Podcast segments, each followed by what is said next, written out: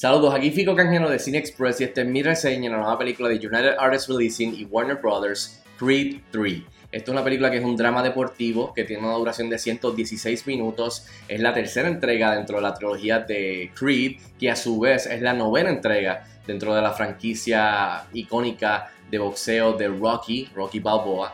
La película está dirigida por Michael B. Jordan, que hace su debut como director eh, por primera vez. Y la película está protagonizada, por supuesto, por Michael B. Jordan, Tessa Thompson, Jonathan Mayers, entre otros. En cuestión de la historia, la película sigue a Tony Creed, que se encuentra en un momento de su vida donde ha conseguido prosperar en su carrera como también en su vida personal. Pero aquí lo vemos tener que lidiar dentro y fuera del cuadrilátero con un ex amigo de la infancia que regresa a su vida de la nada. Bueno, y rápido al grano, ¿qué tal está Creed 3? Esta película está bien buena, es una muy buena secuela, un, sólido follow-up a Creed 2. Eh, es entretenida, está llena de drama, de buenas interpretaciones eh, de, los, actores protagonistas. Eh, tiene unas buenas ideas bien chéveres dentro y fuera del cuadrilátero y tiene unas secuencias de boxeo geniales. Así que yo salí muy entretenido, muy satisfecho y creo que la consistencia entre la 1, 2 y 3 de Creed supera por lo menos en mi libro, la consistencia de la primera Rocky, la segunda y la tercera. Entre las cosas positivas que definitivamente funcionaron para mí, tengo que decir que esta película definitivamente, algo que me gustó es que es la película de Adonis Creed. O sea, esta película, eh, Adonis Creed se para en sus propios dos pies por sí solo, cae y entonces tiene que buscarse la manera de ir sí solo, sin ayuda, pararse nuevamente. Se enfoca en su vida eh, dentro del cuadrilátero, como más que nada fuera del cuadrilátero, con su vida personal, con su familia.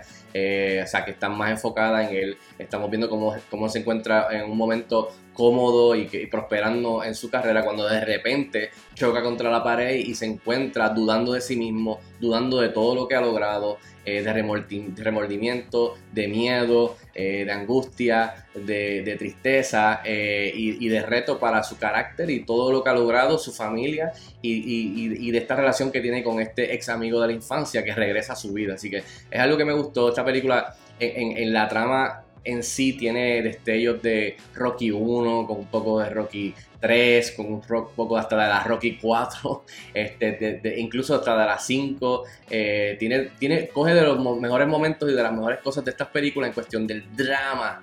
Eh, y lo implementa incluso hasta, hasta un poquito de, de ecos de, la película Warrior muy buena con Tom Hardy.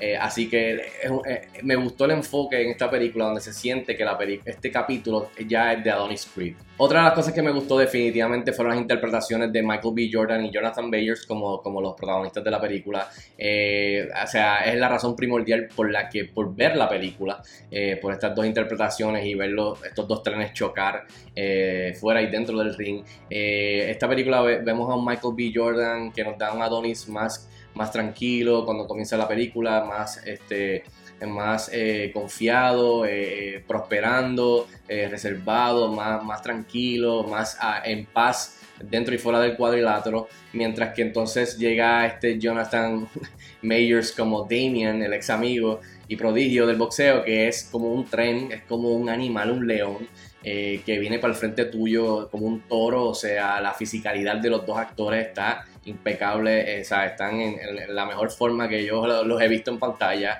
Eh, es bien impresionante. Eh, y los dos en las escenas de boxeo, los desde los momentos que son emocionales y personales y serios, íntimos, hasta los momentos en donde se están dando a golpes, a golpes limpios en, la, en, el ring, hacen tremendo trabajo de venderte el boxeo y venderte esta riña que está apoyada de, donde, de, una amistad de cuando eran pequeños. Así que es mucho drama, mezclado con un poco de bromas. Eh, eh, Jonathan Mayers te, da un poco de... Me recordó mucho a, Clover, a Clover Lang, el, el, Mr. T de, Rocky 3, con un poco de, Mike Tyson. Eh, hasta de Tommy Gunn de la, de las 5, el, tipo de personaje, pero eh, Jonathan Mayers más que nada hace buenísimo trabajo aquí, así que es la razón primordial por, ver, por, la que ver esta película.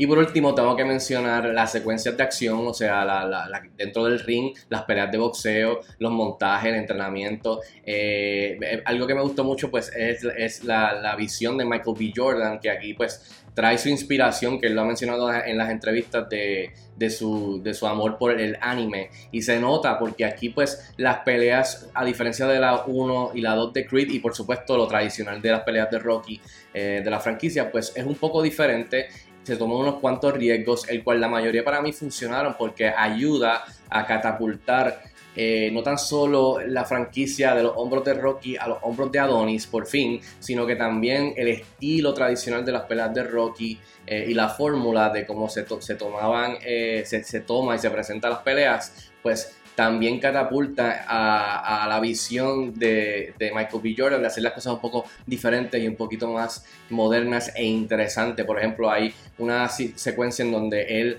eh, para el tiempo con slow motion para ver dónde son los espacios y las ventajas, para tomar ventaja de algunos espacios en el cuerpo del oponente para poder atacar.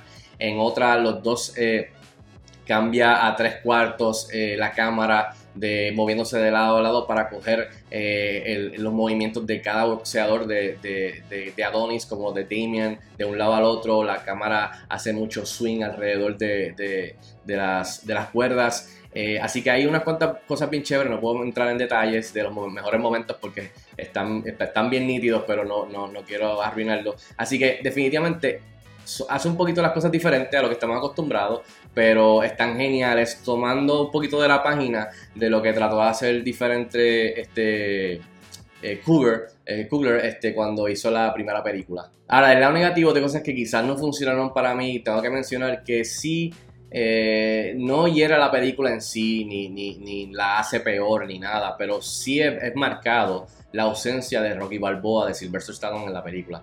Y no lo necesita en cuestión de que tiene que salir físicamente en la película o tiene que salir en un flashback, pero la ausencia de él se siente y es bien marcada porque básicamente no aparece ni es mencionado casi, casi nada, yo diría, en la película. Eh, y yo lo entiendo porque pues hay una situación tras bastidores y producción, qué sé yo, entre, entre las figuras envueltas, pero sí se siente porque después de todo lo que ha pasado, uno pues pensaría que pues eh, Rocky Balboa, por, por, más que esté distanciado de, de, local, eh, esté en otro estado o no sé, pues es una persona que sería alguien importante en la vida de Adonis y cuando estamos en la casa y, estamos en, su, oficina, no hay ni una foto, no hay ni un póster, no, no hay nada de...